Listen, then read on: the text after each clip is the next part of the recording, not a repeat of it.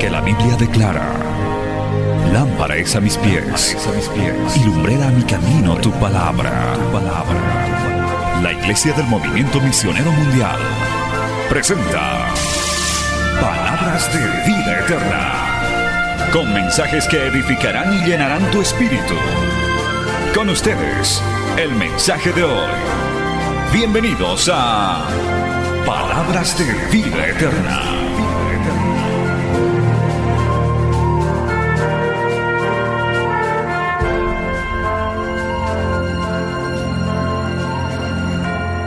Tome la Biblia en sus manos antes de tomar asiento, gloria a Dios, y vaya ubicándose en el Evangelio según San Mateo, en el primer libro del, del Nuevo Testamento. Saludamos una vez más a toda nuestra audiencia de Betel Radio, Betel Televisión, gloria a Dios, que nos sintonizan en diferentes partes de Cochabamba, Bolivia y otras partes del mundo.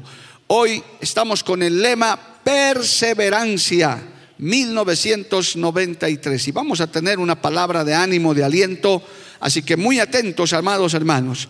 Vamos a ir al Evangelio según San Mateo, capítulo 10, aleluya. Dice el verso 22 el verso 22 y luego vamos a ir a Mateo 24. Vamos a utilizar dos textos para el tema de enseñanza de hoy. Leemos Mateo 10, 22 en el nombre del Padre, del Hijo y del Espíritu Santo. Y seréis aborrecidos de todos por causa de mi nombre. Lea fuerte conmigo.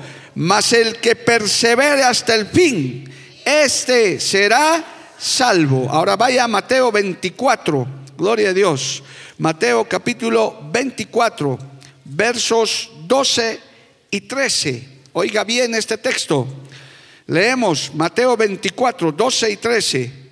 Y por haberse multiplicado la maldad, el amor de muchos se enfriará.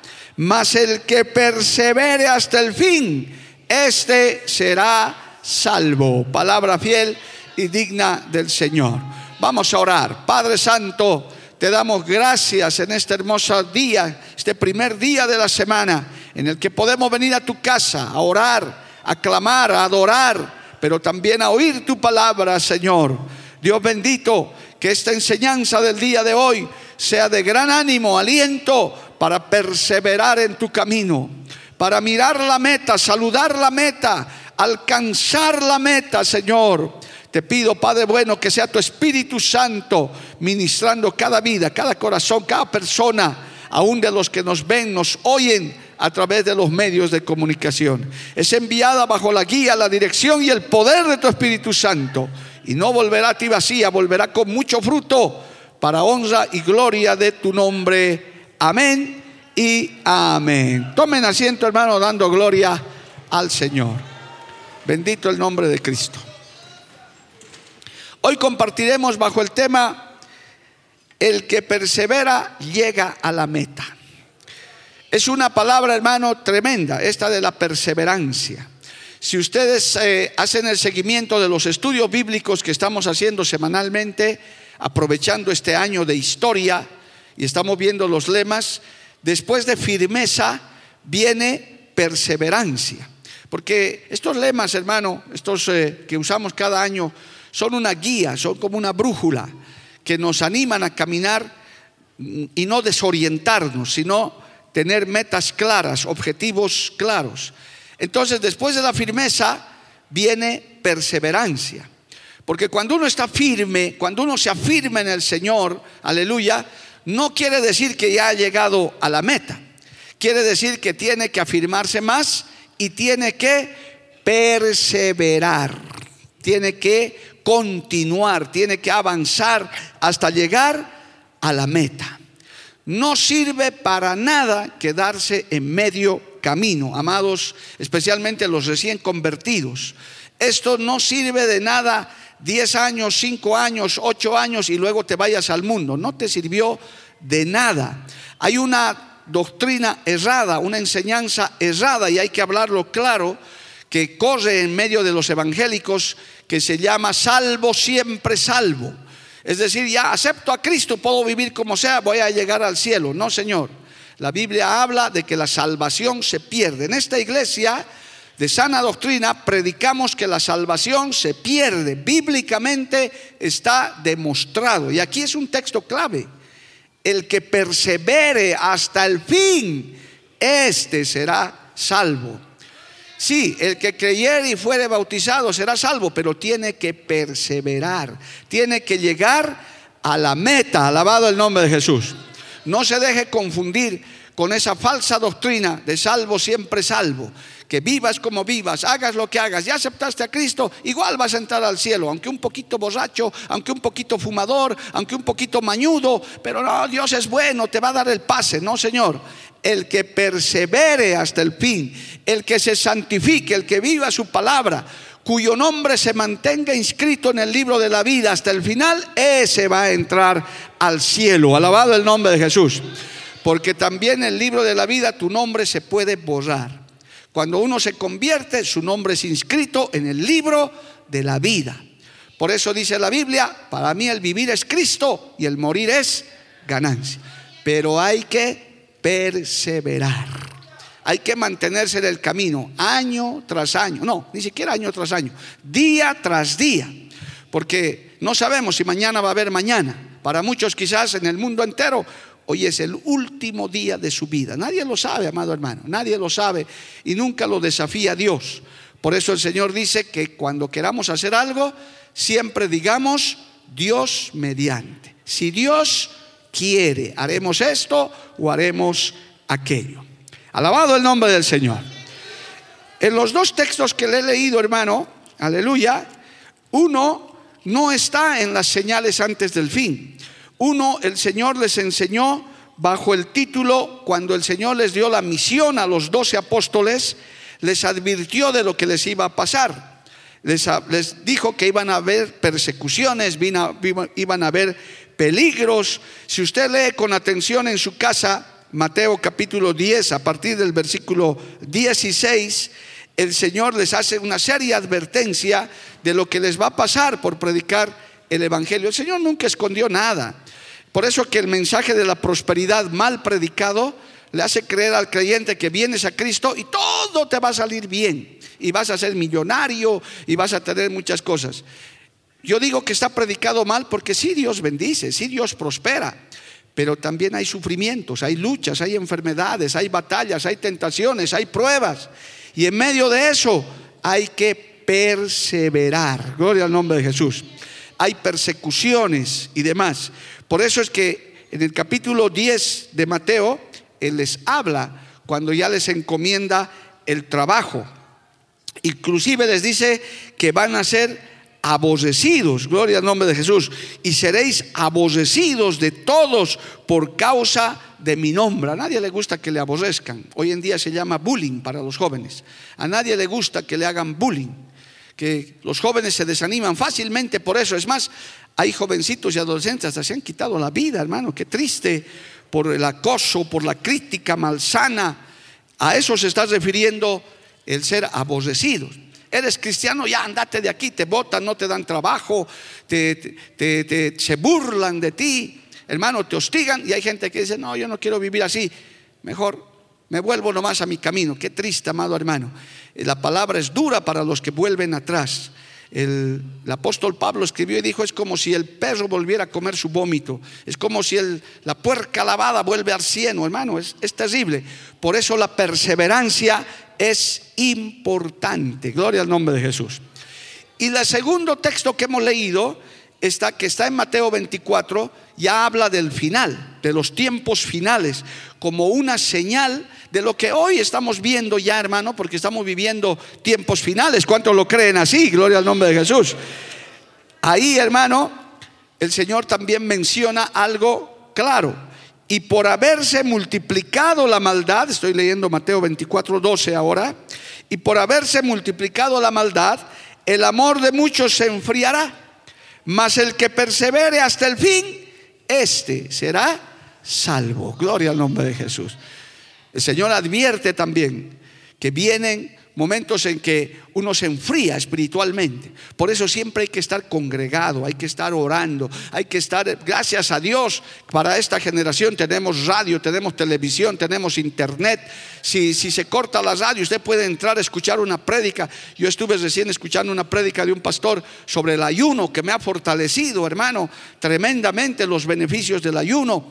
Hoy en día las armas están disponibles. El Señor dice, hoy más que nunca, así como se ha multiplicado la maldad, también la gracia se ha multiplicado. Así como el enemigo ataca, Dios también contraataca. Lo bueno es que en Cristo somos más que vencedores. La victoria está asegurada. ¿Cuántos dicen amén, amado hermano? Alabe a Dios si puede. Gloria al nombre de Jesús. Cristo vive. Yo he buscado en la Biblia, hermanos, un ejemplo de esto, y yo quiero enseñarle en este día, y quiero para esto que vaya a Génesis capítulo 37. Esta enseñanza, que quiero que le preste atención, habla de un personaje de la Biblia llamado José, gloria al nombre de Jesús. Y vamos a ir a Génesis 37. Y quiero mostrarle aquí unos ejemplos de perseverancia, especialmente con todo cariño porque saben que los amo mucho a mis jóvenes, a mis adolescentes, quiero que esta palabra la tomes en cuenta. Porque hoy en día esta nueva generación ha nacido con un síndrome que le llaman la generación de cristal. Y hoy en día ya ni siquiera le llaman de cristal, le llaman de burbuja. Porque por cualquier cosa se desaniman, por cualquier cosa se desalientan. No éramos así nosotros antes, la antigua generación no éramos así. Éramos con palo, garrote, lo que sea, pero seguíamos adelante, hermano. Personalmente yo hablo con gente de 50 años para arriba y somos así, somos esa generación que nos hemos forjado a punta de, hierro, de cincel, aún en el cristianismo, amado hermano. Pero hoy en día el mundo se ha contaminado, se ha multiplicado la maldad, como dice la Biblia, y por eso los jóvenes, la nueva generación, poco perseveran hasta les he llamado la atención, decían, y mañana tenemos una reunión hasta en los programas de radio, de televisión, hermano. Un ratito, dos programas, cinco programas, ¡uh! fuego puro ardiendo sus cabezas. Pero a los cinco meses, no, ya es eso. Hermano, ¿qué pasa? Mire, la radio va a cumplir 20 años, hermano. Y seguimos aquí trabajando, seguimos mejorando seguimos avanzando y vamos a seguir avanzando. ¿Cuántos dicen amén, amado hermano? Estamos haciendo grandes trabajos, hermano. Estamos, mire, hemos llegado tan lejos por perseverancia. Por favor, jóvenes, adolescentes que me oyen, que me ven, escuchen esta enseñanza unos minutitos. No se desanimen. No, hermanos que están caminando años y en la fe, Cristo viene, pero nunca viene, pastor. ¿Cuándo va a venir? Esperemos con paciencia. Pastor, estoy orando, estoy esperando y nunca pasa. Siga orando, siga esperando, persevere. En algún momento Dios algo hará a nuestro favor, amado hermano. ¿Cuántos dicen amén? Esta palabra es muy importante si queremos llegar a la meta. Por eso he empezado con esos dos textos que el Señor los dijo. El que persevere hasta el fin, este será salvo. No dijo el que diezma, el que trabaja, el que, el que evangeliza, no, el que persevere en lo que Dios te ha encomendado, ese va a ser salvo. Algunos ya han andado 10, 20 años, yo voy por los 40 y quiero seguir adelante, hermano. Qué triste los, los que se descarrían a los 38 años de convertidos y aparecen bailando en Lurcupiña, hermano. ¿De qué les ha servido? De nada. Ayunos, oraciones, evangelismo, ser aborrecidos. ¿Para qué? Para que acabes en el mundo igual. No ha servido de nada.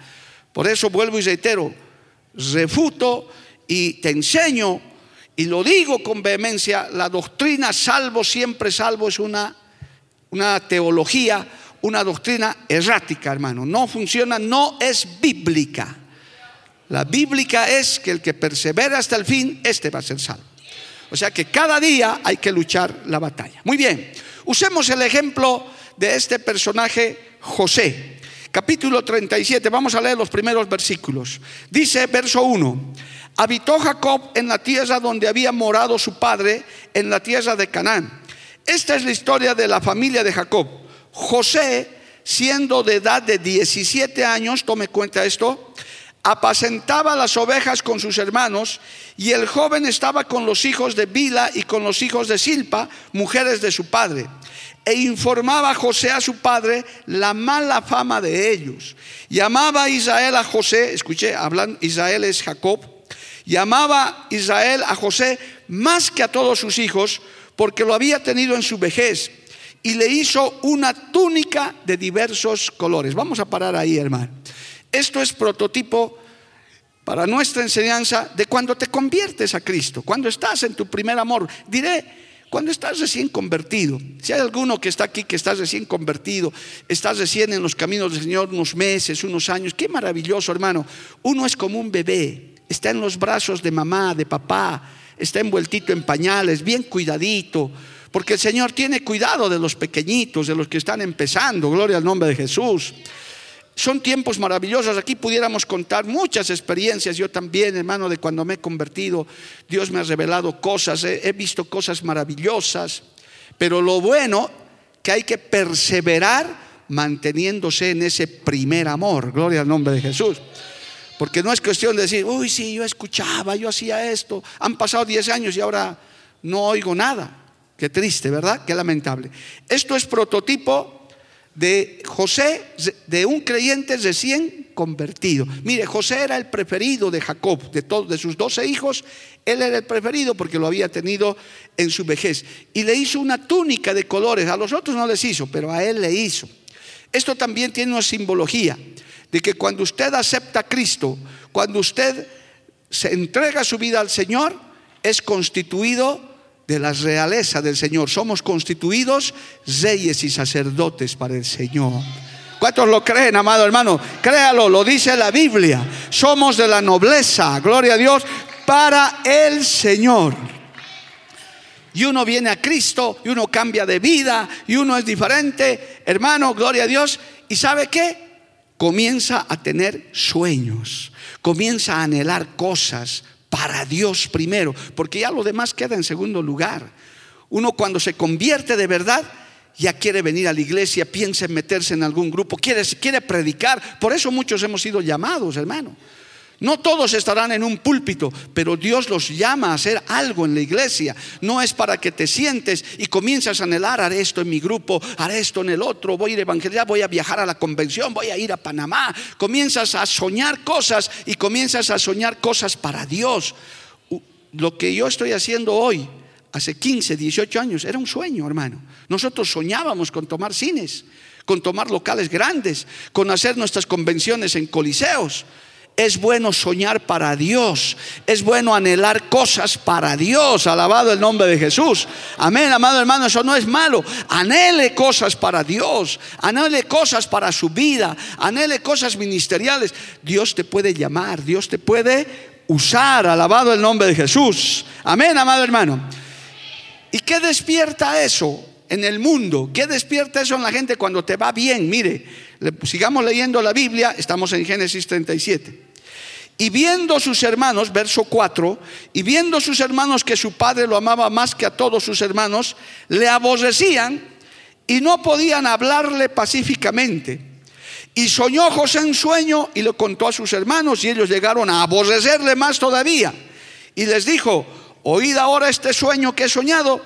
He aquí atábamos manojos en medio del campo y he aquí que mi manojo se levantaba y estaba derecho y que vuestro manojo estaba alrededor y se inclinaba al mío. Y les respondieron sus hermanos, reinarás tú sobre nosotros y señorearás sobre nosotros. Y le aborrecieron aún más a causa de sus sueños y sus palabras. Soñó aún otro sueño y lo contó a sus hermanos, diciendo, he aquí he soñado otro sueño, y aquí que el sol y la luna y once estrellas se inclinaban a mí y lo contó a su padre y a sus hermanos. Y su padre los reprendió y le dijo, ¿qué sueño es este que soñaste? ¿Acaso vendremos yo y tu madre y tus hermanos y postrarnos en tierra ante ti? Y sus hermanos le tenían envidia, mas su padre meditaba en esto. Oiga, hermano, Cuando comienzas a venir al Evangelio, cambias de vida, prosperas, ya no gastas en alcohol, ya no gastas en, en, cosas banales. Hermano, comienzas a anhelar cosas, Dios comienza a levantarte. Claro que levantas envidia. Hay gente que dice, y este es lo que era. Miren, hermano, piensa cómo eras antes sin Cristo y cómo eres ahora. Cómo vivías antes sin Cristo y cómo vives ahora. Ay, qué triste, hermano. Si tú sigues viviendo igual, creo que ni te has convertido. Porque el que se ha convertido de verdad, el que ha nacido de nuevo, hermano, su vida ha cambiado, su vida es diferente, su familia es diferente, su trabajo es diferente. Dios los bendice, Dios los prospera, Dios los levanta. A su nombre sea la gloria. Tu vida cambia, hermano. Y Dios puede prosperarte como a muchos los ha levantado. Yo jamás, hermano, ni siquiera he pensado conocer todo Bolivia. Si usted me hubiera conocido de adolescente, solo llegar a Cochabamba era como ir a Miami, hermano. Imposible. Pero Dios hace las cosas posibles. Yo tenía sueños de ir a predicar al mundo. Hoy en día Dios lo ha cumplido. Pero lo ha hecho en dos años, en tres años, no. 40 años, hermano. Jóvenes, escuchen, Dios tiene planes, Dios tiene propósitos, pero no es que te desesperes, ya con un clic ya estoy en Miami, no. Espera el tiempo de Dios. Si Dios te ha mostrado cosas, si Dios te ha dicho, porque Dios tiene planes, Dios tiene propósitos con cada vida que Él salva. Dios no ha salvado inútiles, Dios no ha salvado flojos, Dios ha salvado vidas con propósito. Tu familia tiene propósito, tu vida tiene propósito. Seas casado, seas soltero, seas joven, Dios quiere cumplir sueños contigo. A su nombre, gloria. ¿Cuánto levantan su mano y le alaban a Dios? Y eso va a levantar la envidia. La envidia, inclusive de tus propios hermanos. Ay, véanlo, mire, ahora ¿dónde estás? Está yendo a Panamá. Y se va a ir a gozar. Bienaventurados los que Dios les está dando ese privilegio, hermano. Qué lindo. Tal vez nunca pensaba, hay muchos hermanos que por primera vez se van a subir a un avión. ¿Quién ha hecho eso? Dios ha hecho eso. De borracho, de urcupuñero, quizás ya hubieras estado muerto pero ahora estás en lugares celestiales, estás en el mejor lugar. Dios planificando tu vida, alabado el nombre de Jesús. Por eso hay que perseverar. Amén, amado hermano.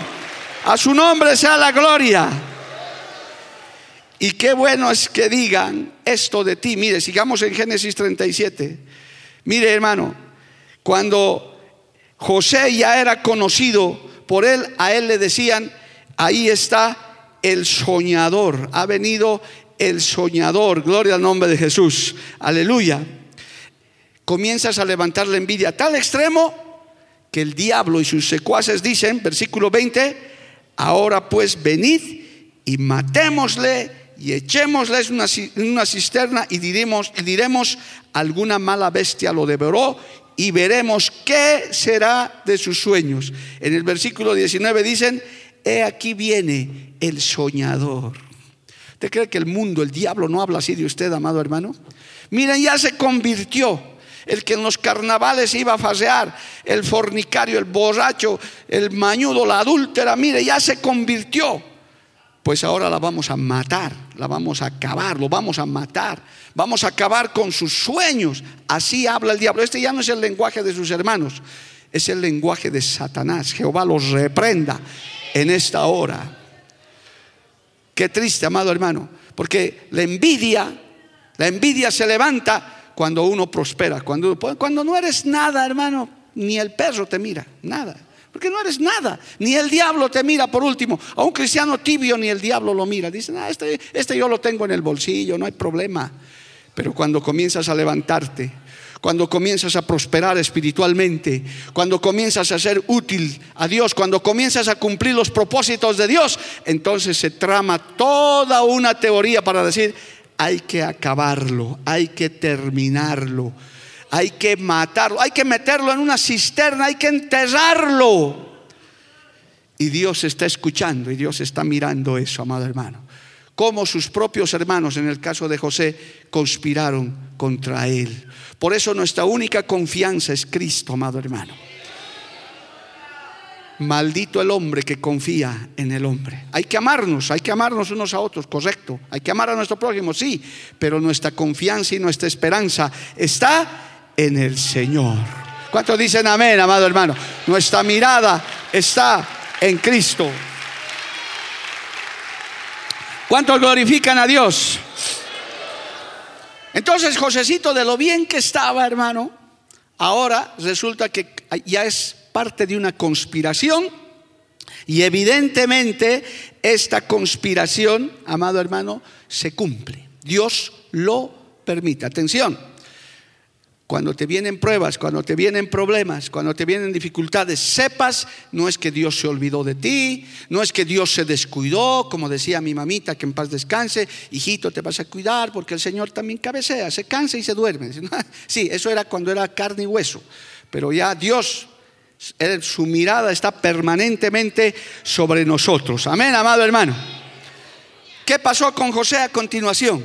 Con todos esos sueños, con todas esas ilusiones, para esta enseñanza te vienen las pruebas, te vienen las decepciones. Agarran sus hermanos, amado hermano, traman todo contra él, gloria a Dios, y lo meten en una cisterna, en un pozo. Leamos, gloria a Dios, verso 26. Entonces Judá dijo a uno de sus hermanos, ¿qué provecho hay que matemos a nuestro hermano y encubramos su muerte?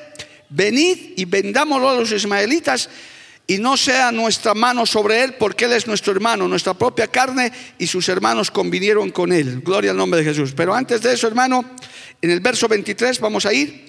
Sucedió pues que cuando llegó José a sus hermanos, ellos quitaron a José sus túnicas, la túnica de color que tenía sobre él, y le tomaron y le echaron en una cisterna, en un pozo. Pero la cisterna estaba vacía y no había en ella agua. Primero querían matarlo, no pudieron matarlo, pero sí lo metieron en ese pozo y pensaban dejarlo en ese pozo para que se muera de hambre ahí, para que se quede ahí. Y luego recién recapacitan y dicen, no, pobrecito, mejor vendámoslos como esclavo. Pero ¿qué fue lo primero que le pasó? Lo metieron en una cisterna. ¿Esto qué es prototipo para nosotros, hermano? Vienen las pruebas, vienen las luchas. Creyentes nuevos, creyentes que ya hemos recorrido un poco. Nadie se libra de las pruebas, de las luchas, de las batallas, nadie, ni Cristo nos dejó el ejemplo, Él mismo. Pero si nos agarramos de Dios y perseveramos, vencemos esas pruebas. Vencemos esas dificultades, pasamos esos obstáculos, gloria al nombre de Jesús. Y pudiéramos decir, hermano, que este pozo puede ser bien el pozo del desánimo. No te sientas pecador si un día te despiertas desanimado, desanimado, ah, ya, ya no sirvo. No, es nuestra naturaleza. ¿Qué hay que hacer? Pues hay que volverse a animar, hay que perseverar. Decimos, hoy estoy desanimado, mañana voy a estar mejor. Gloria al nombre de Jesús. El pozo de la desesperación, el pozo de la impaciencia, hermano. Tenemos promesas, tenemos cosas y parece que Dios no contesta, pero yo te digo, sí Dios contesta, solo que no hay que desesperarse.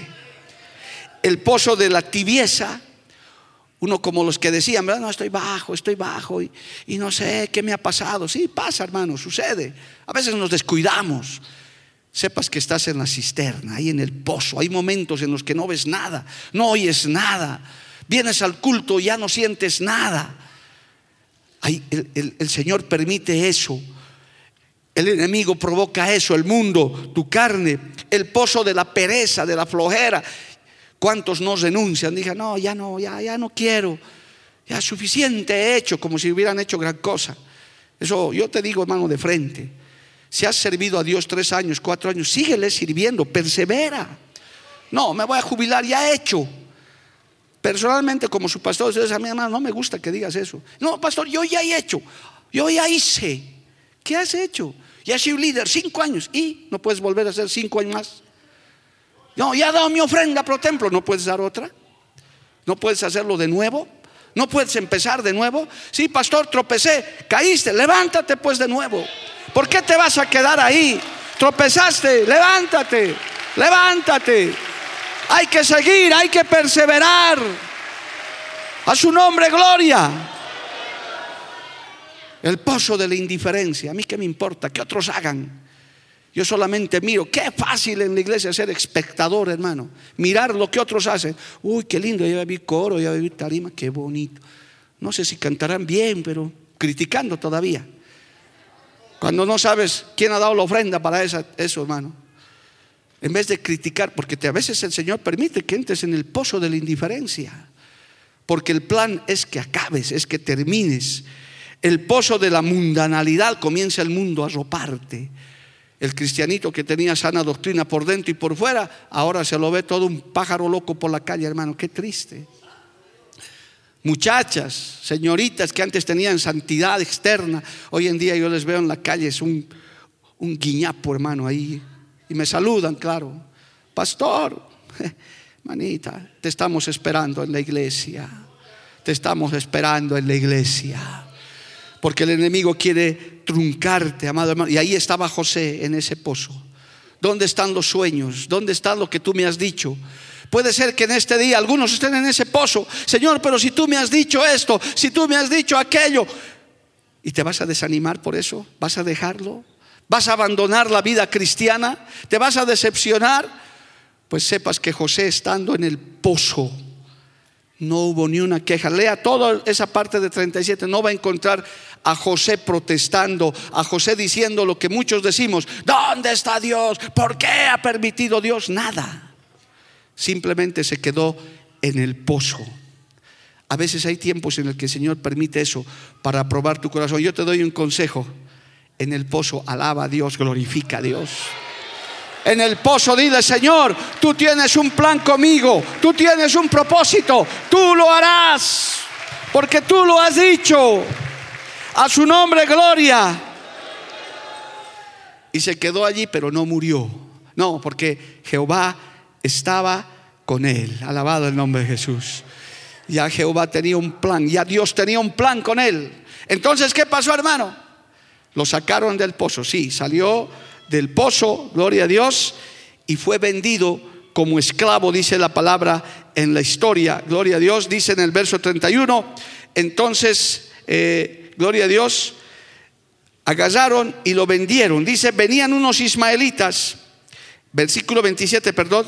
Venid y vendámosle a los ismaelitas y no sea nuestra mano sobre él porque él es nuestro hermano, nuestra propia carne y sus, y sus hermanos convinieron con él. Y cuando pasaban los madianitas mercaderes, sacaron ellos, ellos a José de la cisterna y le trajeron arriba y lo vendieron a los ismaelitas por 20 piezas de plata y llevaron a José a Egipto. ¿Y qué más hicieron sus hermanos? Simularon su muerte porque eso es lo que quiere el enemigo. Sus hermanos, que en este caso es el mundo o su prójimo, aún los mismos cristianos que te envidian, porque hay cristianos envidiosos, aquí no hay ninguno, pero hay afuera, hay cristianos envidiosos, pero aquí no hay. Esos dicen, se alegran, dicen, démoslo por muerto, ya se acabó. El diablo dijo, y a veces dice, ya está, ya, ya se decepcionó, ya se fue, ya se mundanalizó, ya está muerto, ya, ya no hay más. ¿Y, cómo, y, con, ¿Y cuántos no están en esa condición? Dice, no, ya, yo un día estaba en el coro, yo tocaba la guitarra, no, ahora ya, ya estás muerto. No, no estás muerto todavía. Todavía puedes levantarte. En este día todavía el Señor puede tocarte. Todavía el Señor puede hacer algo por tu vida. Por eso, hermano, aunque te vengan pruebas, luchas, decepciones, traiciones, usted persevere. Pero ¿qué pasó con José? Resulta que José, hermano, fue a parar a la casa de Potifar como esclavo. Ya, ya no era el rey, ya no era con su túnica real, ya estaba despojado de todo eso. Ya estuvo en el pozo del desánimo, de la desesperación, pero ahora resulta que se convierte en esclavo. Se salta la Biblia al capítulo 39, gloria al nombre de Jesús, y esto es muy lindo porque va a parar a un buen trabajo. Verso 1 dice, llevado pues José a Egipto, Potifar, oficial de Faraón, capitán de la guardia, varón egipcio, lo compró de los ismaelitas que lo habían llevado allá. Mas Jehová estaba con José. Aleluya. En el pozo estaba Dios con José. Vendido como esclavo, estaba Jehová con José. En la prueba, Dios está contigo, amado hermano. En la decepción, Dios sigue contigo. Dice la Biblia, y el Espíritu Santo me dice que te diga esto, aunque nosotros fuéramos infieles, Él permanece fiel. Aunque nosotros fuéramos infieles, Él permanece fiel. Porque fiel es la promesa del Señor. A su nombre sea la gloria. ¿Cuántos dicen amén, amado hermano? Y vio su amo que Jehová estaba con él y que todo lo que él hacía, Jehová lo hacía prosperar en su mano. Aleluya. Así halló José gracia en sus ojos y le servía. Y él le hizo mayordomo de su casa y entregó en su poder todo lo que tenía. Hermano, Dios no se olvida de ti. Solo tienes que perseverar. Aunque todo te parezca contrario, aunque todo te parezca que se ha desmoronado, aunque a veces te levantes, te, ataque la pereza, la flojera, la mundanalidad. Hermano, aún Jehová sigue contigo diciéndote, persevera, levántate, sigue adelante, yo te voy a ayudar. Cuando esta nuestra naturaleza humana nos ataca, hermano, ahí hay que clamar a Dios, porque dice que Jehová estaba con él. Y resulta que José se acomodó con Potifar. Hasta tal vez dijo, wow, mejor es estar aquí. Tal vez, hermano, se iba a acostumbrar en la casa de Potifar porque lo tenía todo. Era, estaba de esclavo, pero un buen esclavo. Como dicen algunos cristianos, ¿verdad? No, yo, pastor, soy buen cristiano, pero no, no, no, no participo en nada. Se acomodan su zona de confort. Culto domingo dos horas, sí, a veces oran una vigilia al año, fin de año vienen a la vigilia, porque hay de esos. dicen, no, con eso es suficiente. Si no me puedo volver loco, fanático. Se acomodan, creen que así están bien, creen que así van a llegar al cielo. José se estaba acomodando con Potifar, hermano. Hasta le ha debido gustar en algún momento. Hasta se ha debido estar olvidando de sus sueños, de sus propósitos. Cuidado, hermano. Mucho cuidado con esta etapa José se estaba acomodando en un buen lugar. Era un buen esclavo, pero esclavo de Egipto, esclavo del mundo, cuando Dios lo había elegido para ser siervo del Señor, para un gran propósito. Alabado el nombre de Jesús. Esta es una etapa muy difícil, hermano, muy complicada, porque hay cristianos que creen que están bien, tienen nombre de que viven, pero están muertos. Tu vida espiritual no es la que era cuando estabas en los brazos de papá, cuando estabas en la casa. Recuerda, por eso hermano es muy importante que uno evalúe su vida espiritual. Es más, debería ser mejor de cuando has empezado. No decir, yo era así, yo antes oraba así, yo antes llegaba a la iglesia rápido, ahora casi, no, ni como es tan grande la iglesia, ni cuenta se da si llego o no llego. Porque en una iglesia pequeña, hermano, es fácil darse cuenta. Yo he estado ahorita en Estados Unidos y las iglesias allá son pequeñas, 100 personas, 80, 50. se saludan, todos se conocen, hermano. El crecimiento no es malo, el asunto es tu corazón, tu vida. Que uno siga siendo el mismo. Pero Dios vio a José y dijo, no, no, no, no. Josécito se está acomodando con Potifar. Lo voy a mandar a un lugar para que se corrija y ahí está la historia, no tengo tiempo de contarla. Vino doña Poti, la esposa de Potifar, gloria a Dios, porque no sabe su nombre. Todos la nombran, he escuchado varias veces doña Poti, gloria a Dios. Vino doña Poti, se quiso aprovechar de José, lo codició sexualmente, quería adulterar con él. Pero aún en medio de la prueba, aún en medio de la cárcel, aún en medio, eh, perdón, en medio del pozo y todo, José se negó y dijo, no, yo no voy a fallar a mi Señor y no voy a fallar a Dios. Alabado el nombre de Jesús. A su nombre sea la gloria.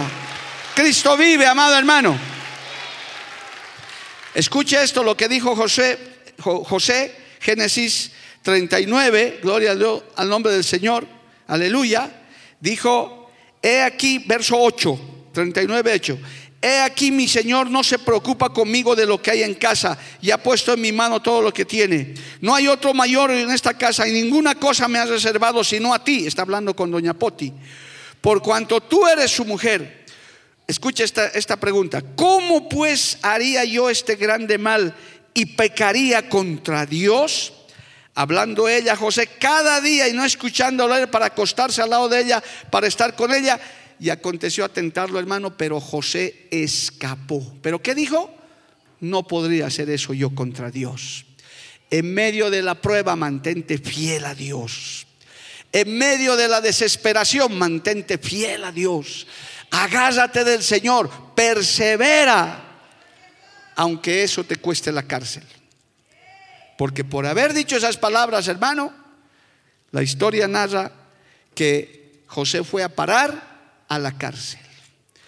Este es un punto tremendo para José, amado hermano, porque lamentablemente todo ahí acabó. Y la, y la, sentencia era cadena perpetua porque de ahí nadie lo sacaba, hermano. Él tenía que morir en la cárcel porque supuestamente había violado a la esposa de, de Potifar. Es una mentira, la Biblia lo aclara. José no pecó, no falló, pero le acusaron injustamente. Por eso la Biblia dice, bienaventurados sois cuando les calumnien mintiendo. Porque hay mucha gente que miente, hermano, aún de las iglesias, de los pastores.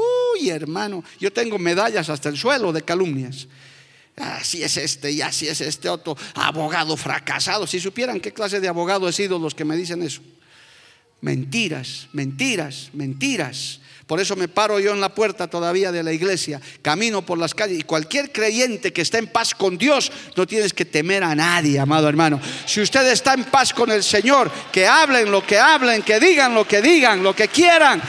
Dios está conmigo, Jehová está conmigo. A su nombre, gloria. Hermano, lo cierto es que José fue a parar a la cárcel, gloria a Dios, aleluya, y estuvo en la cárcel. Pero ¿qué pasó en la cárcel cuando Jehová está con uno, hermano? Cuando uno persevera.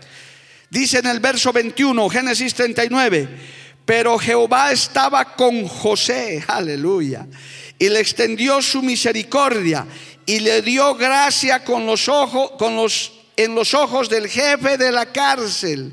Y el jefe de la cárcel entregó en mano de José el cuidado de todos los presos que habían en aquella prisión. Todo lo que se hacía allí, él lo hacía. No necesitaba atender el jefe de la cárcel cosa alguna de los que estaban al cuidado de José, porque Jehová estaba con José y lo que él hacía, Jehová lo prosperaba. Qué bueno es el Señor. ¿Cuánto dicen amén, amado hermano? Pero hasta aquí usted no escucha ni un reclamo de José. Nada. Lea la Biblia, hermano. No dice, y José se humilló y se clamó a Jehová y le dijo, ¿dónde están mis sueños? ¿Dónde están esos que tenían que inclinarse? Más bien me han vendido y casi me matan. Nada. Porque él estaba perseverando en la visión, en el sueño, en el propósito. Que jóvenes y adolescentes no es fácil, no es sencillo esta generación quiere saltarse directamente arriba. No, ¿de qué quieres trabajo? De gerente. Hermano, comienza barriendo la oficina. Comienza por donde tienes que comenzar. Por el trabajo más humilde, más sencillo, vas a ir escalando poco a poco. Yo no me avergüenzo, hermano. Yo he empezado mi trabajo en los tribunales barriendo la oficina y cosiendo expedientes. Ese fue mi trabajo. Me dieron la escoba y me dijeron, barre joven, y después coses esos expedientes con hilo y su aguja y me han enseñado. Me pinchaba de rato en rato, pero igual. No he dicho, ah, no, yo no. Yo soy Mario Lima, yo qué, yo tengo que estar aquí de juez. No puede, si recién estaba en segundo año de derecho, ¿cómo voy a pasar de juez? No, no, yo tengo que ser magistrado de la Corte Suprema. ¿Cómo pues? Barre oficinas primero, a ver si vemos después. Jóvenes, todo tiene. Mire, los métodos del mundo no serán eso porque quieren ser influencers. ¿Verdad? Hoy en día está de moda eso. Porque no, voy a ganar millones de dólares, se vuelven la gorra, se bajan el pantalón y comienzan a hablar. Y son famosos, porque a esos del mundo. Los métodos de Dios no son esos. Los métodos de Dios siguen siendo las rodillas, sigue siendo el ayuno. Los métodos de Dios sigue siendo la vigilia. Los métodos de Dios sigue siendo la fidelidad. Los métodos de Dios siguen siendo la santidad. A su nombre sea la gloria no son los métodos del mundo. Por eso José estaba en la cárcel. Pero en la cárcel Jehová lo prosperaba. No sé en qué momento, hermano, hay un, salmo que dice, saca mi alma de la cárcel. Esas cárceles a veces tal vez no sean humanas. Dios quiera que no sean humanas. Pero aunque sean humanas, puedes estar en alguna cárcel. Si algún preso, algún, alguno que está en la cárcel me está escuchando y Jehová está contigo, Dios está cumpliendo un plan con tu vida también. Nada se escapa del control de Dios. Yo dije, nada se escapa del control de Dios, hermano. Y Jehová estaba con Dios en la cárcel. Pero ya José se dio cuenta, dijo, no, Mire, no dice la Biblia, pero uno puede entender que él comenzó a inquietarse, él comenzó a querer salir de la cárcel. Dijo, no, yo no me puedo quedar aquí. Yo tengo sueños que cumplir, yo tengo propósitos que hacer. Dios tiene un plan conmigo, yo no me voy a quedar aquí. Y comenzó, amado hermano, a interpretar sueños de los, de los presos. Gloria a Dios. Les interpretó, ya no hay tiempo para leer eso, pero si usted lee, amado hermano, a partir del verso del capítulo 40, había un copero y un panadero gloria a Dios, que estaban sentenciados y comenzó a interpretar sus sueños porque Jehová estaba con él. Aún en medio de las prisiones, de las luchas, hermano, Dios te puede seguir ministrando. Por eso no te des por vencido. No, pastor, me han traicionado mis hermanos. No, mi pastor me ha maltratado. No, me voy al mundo. No, hermano, en el mundo no encontrarás nada mejor. Persevera y alaba en medio de la prueba. Acuérdese de Pablo y Silas en el calabozo de más adentro. Alababan a Dios, aleluya. Cuando Pablo y Silas estaban en el calabozo de más adentro, no se lamentaron. Dice que comenzaron a cantar cánticos espirituales. Tal vez estaban cantando, hermanos, Jehová está conmigo como poderoso gigante. No se sabe qué coro cantaron, pero en la cárcel estaban cantando, estaban alabando. Pastor, hablar es fácil. Sí, hablar es fácil, pero la palabra tiene poder. Yo no sé qué situación estés pasando, tal vez estás en el pozo, tal vez ya estás en la cárcel, pero el Señor está contigo, alaba, glorifica, no te quejes y dile, ¿dónde está mi sueño, Señor? Mi sueño, los propósitos, tú los vas a cumplir en mi vida. Tú los vas a cumplir en mi vida. Comenzó a pensar José en salir, amado hermano. Y entonces a uno que le interpretó el sueño y fue libre, porque el otro fue ejecutado, le dijo, cuando estés afuera, no te olvides de mí. Háblale al rey, dile que se ha equivocado. Yo estoy aquí injustamente. Y este hombre, amado hermano, gloria a Dios, pues se comprometió a, a hablar con el rey, a interceder a su favor. Pero el copero en realidad el que se salvó. Y dice en el verso 23 de Génesis 40, y el jefe de los coperos no se acordó de José, sino que le olvidó. Ay, hermano. Qué triste es que nos olviden, ¿verdad? Qué triste, hermano. Tanto te he encargado, tanto te he dicho. A veces la gente nos olvida, la gente es ingrata, hermano. Tu pastor, tu, tu líder, tu papá, tu mamá, tu propio hijo. ¿Cuántos hijos ingratos no hay? Que ni se acuerdan de sus papás siquiera. Están esperando que se mueran para la herencia. Qué triste, qué desgracia. Hay una incongruencia, yo la voy a dejar sentada en este mensaje porque no es un mensaje para la familia, pero hay padres que no merecen los hijos que tienen y hay hijos que no merecen los padres que tienen. Porque aún el padre se olvida de su hijo, el hijo se olvida de su padre. Pero dice la Biblia, dice nuestro Señor, aunque tu padre y tu madre te dejaren, con todo yo te voy a recoger. Él no se olvida de nosotros, hermano. Él no se olvidó de ti, no se olvidó de mí, no se olvidará. Oh, aleluya. No se va a olvidar de sus promesas. Yo sigo esperando las promesas que Dios me ha hecho. Van más de 30 años, hermano. No sé cuántas estarás esperando tú. Aunque estés en, en el pozo, aunque estés en la cárcel, recuerda que Jehová está contigo, que Dios está contigo. Solo hay que perseverar.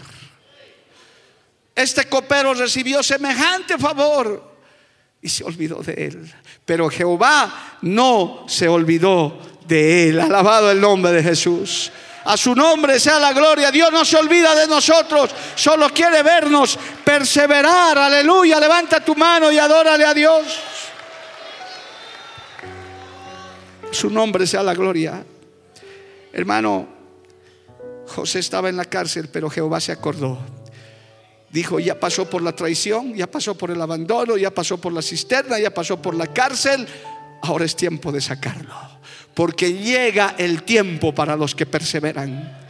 Llega el momento de ser levantado y de ser exaltado. Escuche esto, iglesia, los que me están oyendo. Se acerca tu momento si tú estás perseverando. Se acerca tu hora de tu milagro. Se acerca la hora de tu promesa. Se acerca la hora en que Jehová te sacará de la cárcel y te llevará donde tú nunca te has imaginado donde tú nunca te has imaginado. No sé la hora, no sé el día, pero Jehová no se olvida de ti. ¿Cuántos creen eso, hermano? Jehová no se ha olvidado de ti. Jehová no se ha olvidado de ti. Alabado el nombre de Jesús. Porque cuando él estaba en la cárcel, Faraón dice en el verso 14, envió y llamó a José y lo sacaron apresuradamente de la cárcel y se afeitó y mudó, y mudó sus vestiduras y vino ante Faraón. Oh, aleluya, porque ya trascendió. Ya Dios dijo, hasta aquí vi tu perseverancia, porque el Señor te está mirando. El Señor está mirando a los desanimados, el Señor está mirando a los desalentados, aquellos que dicen, ya no puedo más. El Señor te dice en este día, hijo, hijita, persevera. Persevera, pero Señor, estoy en el pozo, persevera. Estoy en la cárcel, persevera. Dios se acuerda de ti, hermano. Oh, José no se quejó, hermano. Él salió y él fue, hermano, delante de Faraón. Mira, hermano, ¿sabe cuántos años pasaron para que esos sueños comenzaran a cumplirse? 14 años. Si usted revisa, 14 años. Jóvenes, los sueños no se alcanzan de la noche a la mañana. Es con esfuerzo, es con perseverancia, es con vigilia, es con ayuno, es con oración. Tal vez el líder no te mire, el pastor no te mire, pero Jehová te está mirando, te está observando. Oh, aleluya. El Señor te está mirando, Él no se ha olvidado, Él sabe tus debilidades, Él conoce que somos carne, que somos débiles, pero ahí viene la mano del Señor. Y salió José y fue presentado delante de Faraón y interpretó los sueños, ya no tengo tiempo para hablar de eso, pero hermano, ¿sabe cuándo comenzó a cumplirse el sueño? ¿Cuándo comenzó a cumplirse el sueño? Cuando, hermano, en el verso 38, Faraón dice de José, gloria a Dios, y dijo Faraón a sus siervos, escuche, Génesis 41, 38, ¿acaso hallaremos a otro hombre como este en quien esté el Espíritu de Dios? Oh, aleluya. Ese vendido, ese traicionado, ese que estaba metido en la cisterna, ese que estaba en la cárcel, la cadena perpetua ese que ya estaba dado por muerto delante de sus padres, hoy iba a ser el segundo en el reino, hermano. Dios comenzó a levantarlo. Dios comenzó a cumplir su propósito. Alabado el nombre de Jesús.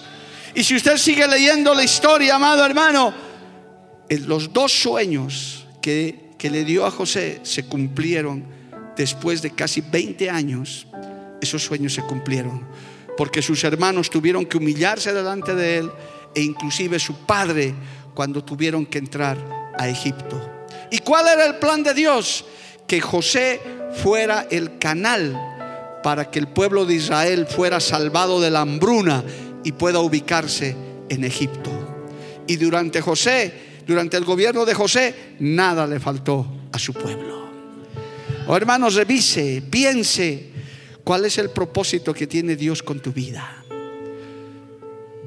Mientras más grandes sean tus sueños, mayores serán las batallas y las luchas. Mientras más grandes sean tus anhelos, más el enemigo, la carne y el mundo se van a oponer. Tristemente muchos no perseveran, hermano.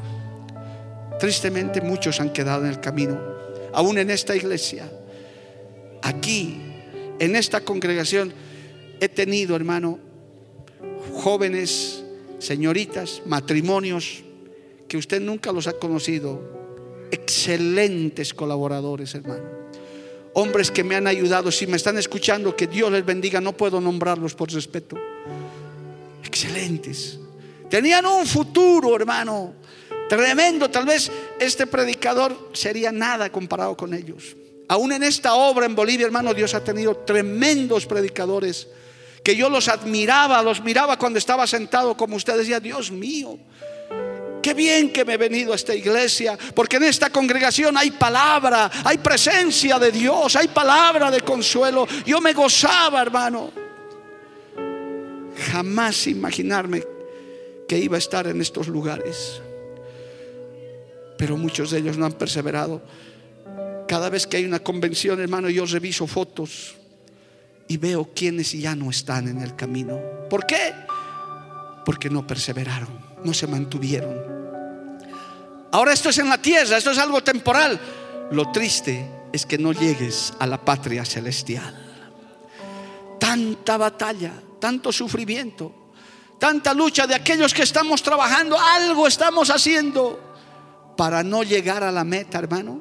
Mire, José vio sus sueños cumplidos. Después de muchos años, después de cisternas, cárceles, traiciones, decepciones, él pudo ver sus sueños cumplidos.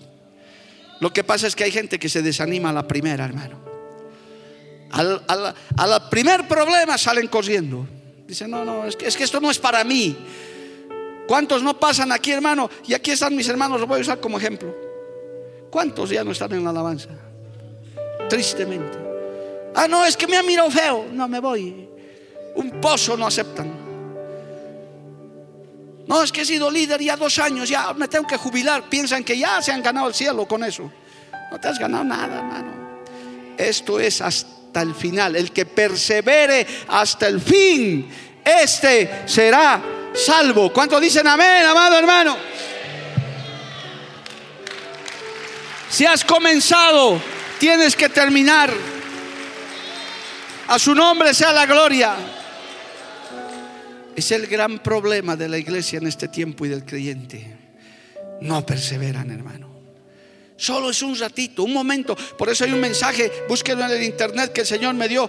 Emociones versus convicciones.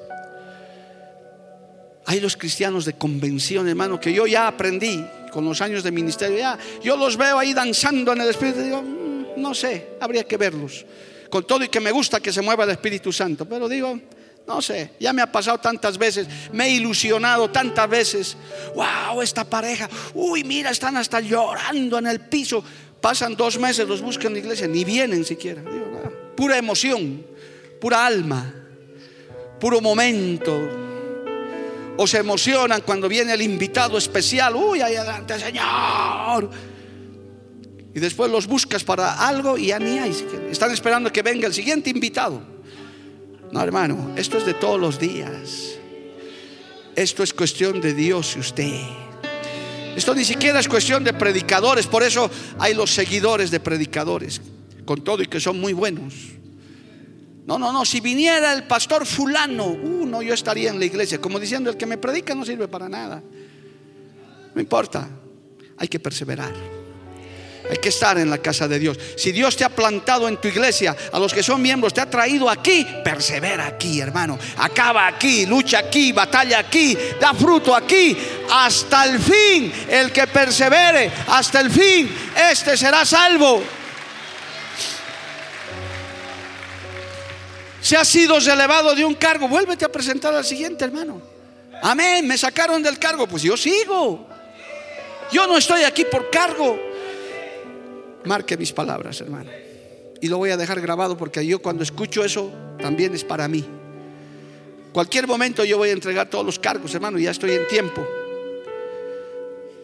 Cualquier momento voy a dejar la supervisión y tal vez en un tiempito más la oficialidad internacional. He dejado ya de ser presbítero y voy a ser un pastor más como todos. Porque a mí no me hace el cargo. Estoy, estoy hablando yo para mí y para algún siervo que está por allá porque quiero enlazarme con mis palabras. Quiero ser el pastorcito de esta iglesia. Que aunque nadie ya me reciba en un aeropuerto, que aunque ya nadie me, reciba en una avanzada, pero tengo el rebaño que Dios me ha dado. Y quiero estar aquí, porque eso me lo ha dado Dios.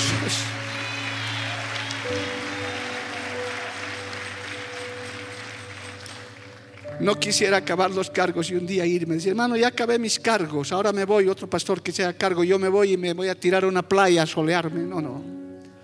quiero acabar aquí. Y si me cambian de aquí, en otra iglesia donde me cambien, porque yo ya no tendré decisión. Hermano, eres creyente de aquí, eres líder de aquí. Dios te ha plantado aquí, persevera.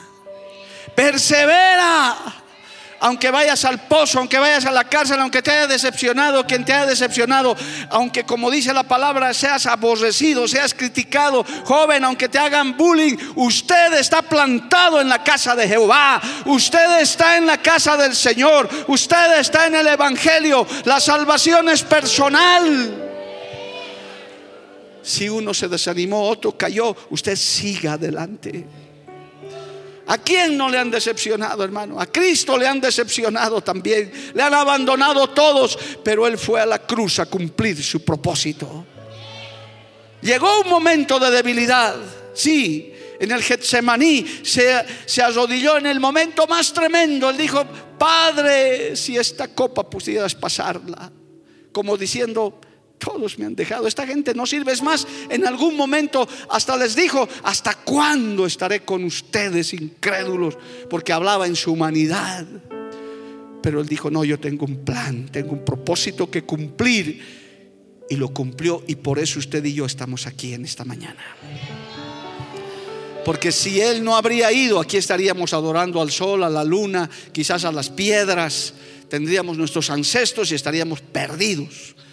Pero Cristo cumplió su propósito también. Cristo cumplió el plan y por esa sangre derramada, por ese propósito cumplido, hoy tenemos entrada a la patria celestial. Oh, aleluya. Levante su mano al cielo, hermano. Levante su mano al cielo. Adórele a Dios. Y quiero decirle al acabar este mensaje a todos, persevere en el camino. No se desanime, no se desaliente. Este camino es angosto, es difícil. Lo decimos algunos que hemos corrido un poquito más. No es fácil para nadie, ni para el de tu lado, ni para el de tu delante, ni detrás, para nadie, ni para mí, ni para los, nuestros pastores que están batallando en grandes luchas en el exterior. Es la misma, hermano. Solo el Señor nos dice, el que persevere hasta el fin, este será salvo el que persevere en la palabra, el que persevere en la santidad, el que persevere en la doctrina, el que no se desvíe, el que no se mueva, aunque todos te abandonen, usted siga. Usted sea un antipas, uno que va contra la corriente. Usted siga. Gloria a Dios por aquellos que perseveran. Aquí todavía en esta iglesia queda un remanente, hermano. Con todo cariño voy a nombrar a mi hermano René Condori y su familia como ejemplo. Aquel que llegó un día, hace casi 25 años, y sigue aquí. Y hay unos cuantos que siguen aquí. Tal vez ya no tienen cargo, ya no tienen nada, pero siguen en la casa de Dios. Tal vez no está su foto en las paredes, no lo van a estar, pero siguen en la casa de Dios. Tal vez se olvidarán de usted como se olvidaron de José. ¿Quién era el hermanito fulano? ¿Quién era Weimar Jiménez, ¿quién era? No importa, pero Dios se acuerda de nosotros. Yo persevero hasta el fin. Por eso me he enlazado con mis palabras hoy, hermano. Quiero seguir de pastor el día. Y yo les voy a contar, les a hermano, ya no soy supervisor, ya no soy oficial, pero sigo siendo el pastor de esta iglesia. Sigo siendo el pastor de esta iglesia. Porque aquí me trajo el Señor. Aleluya. Gloria a Dios. ¿Cuántos alaban a Cristo? Por eso en este día yo te animo a perseverar, hermano. No importa lo que pase, agarrado de la palabra de Dios y de Cristo, vas a llegar a la meta. No puedes tener otro objetivo en tu vida. No puedes, no, que tu objetivo no sea casarte, tener plata, tener cinco mansiones. No, no, no, esas son añadiduras. Esas son cosas pasajeras. Que tu objetivo sea llegar a la meta. ¿Y cómo? En victoria entrar al cielo y que el Señor te reciba y te dijo, hijito, lo lograste. Ese día va a ser memorable y ese día puede ser hoy para muchos o para algunos todavía 40 años más, hermano, no lo sabemos. O Cristo ya está viniendo en breve, no lo sé. Ponte de pie en esta mañana. Yo quiero que hagas que esta palabra que hoy te he compartido te ayude a perseverar. Si estabas desanimado, desalentado, tal vez con, estás en la cisterna y algunos, yo siento del Espíritu que algunos están en el pozo, otros están en la cárcel, otros están con la envidia encima, a otros les han decepcionado. Pero yo quiero decirte, si José estaba con, si Jehová estaba con José, Jehová está contigo también. Solo dile, Señor, cumple tu propósito en mí. Cumple tu propósito. Sé valiente, varón, mujer. Dile, sé, cumple tu propósito en mí, Señor. Ayúdame a perseverar. Dile con sinceridad. Es que por tu cuenta no lo vas a poder hacer. Oh, aleluya. Levanta tu mano al cielo. Padre bueno, maravilloso. Dios de toda gloria. Aquí está tu pueblo, aquí estamos tus hijos, tus hijas algunos desfalleciendo. Oh, aleluya. Si quieres venir adelante, hermano, un ratito, si quieres puedes venir, si necesitas fuerza, está bien, no hay problema. Puedes venir a decirle, Señor, yo quiero perseverar. Aunque todavía no veo nada.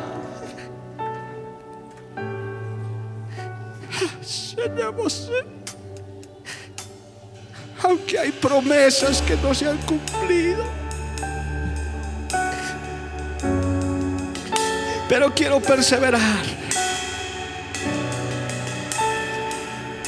Quiero llegar a la meta, dile. Quiero llegar a la meta, dile.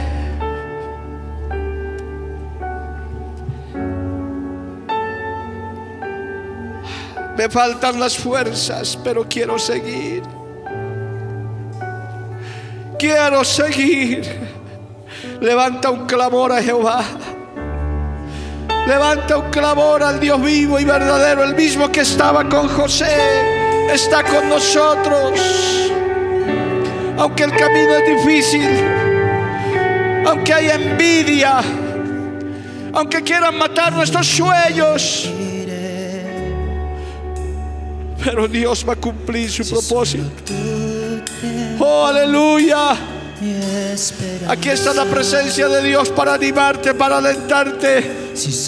Aunque tu padre y tu madre te dejaren, con todo Jehová te recogerá. Aunque te aborrezcan, aunque te insulten, aunque se burlen, persevera, persevera Persevera, sigue luchando.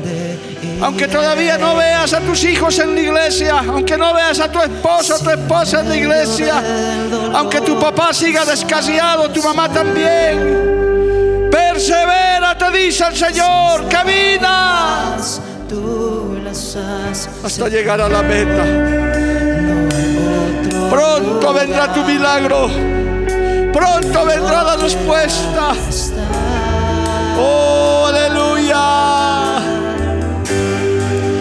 Gracias Jesús. En los brazos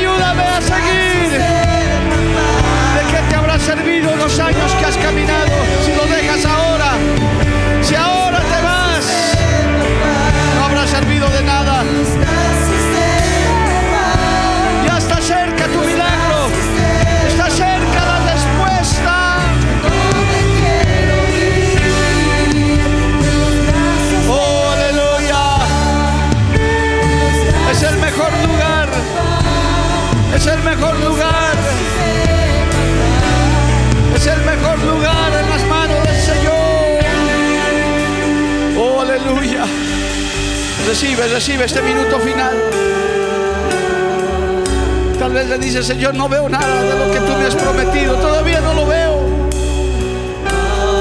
Abre los ojos para que podamos ver. Oh, aleluya. Oh, aleluya. Oh, aleluya. Recibe, recibe, recibe. Recibe esas fuerzas de parte de Dios. Recibe. Renuévate. Renueva tus fuerzas.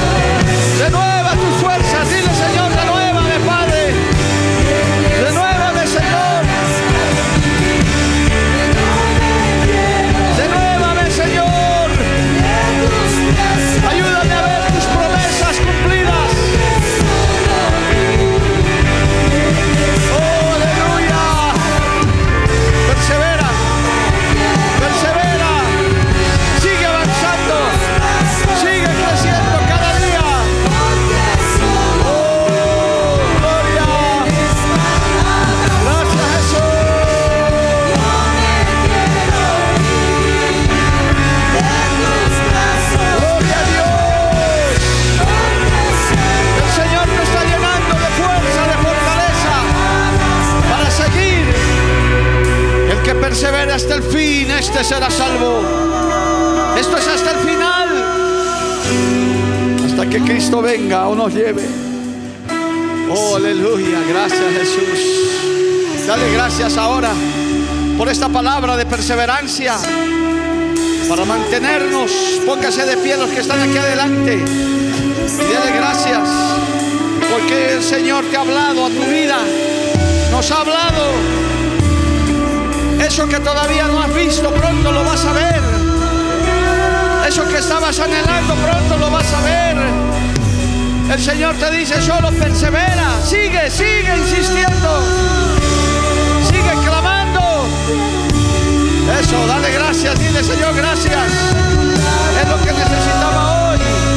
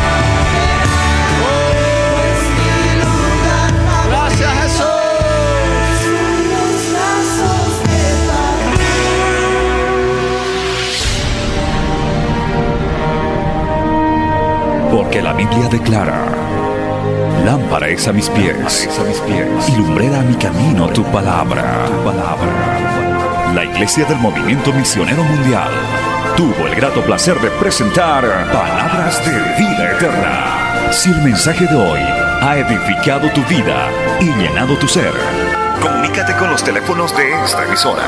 También para pedir una copia del mismo y compartir con otros.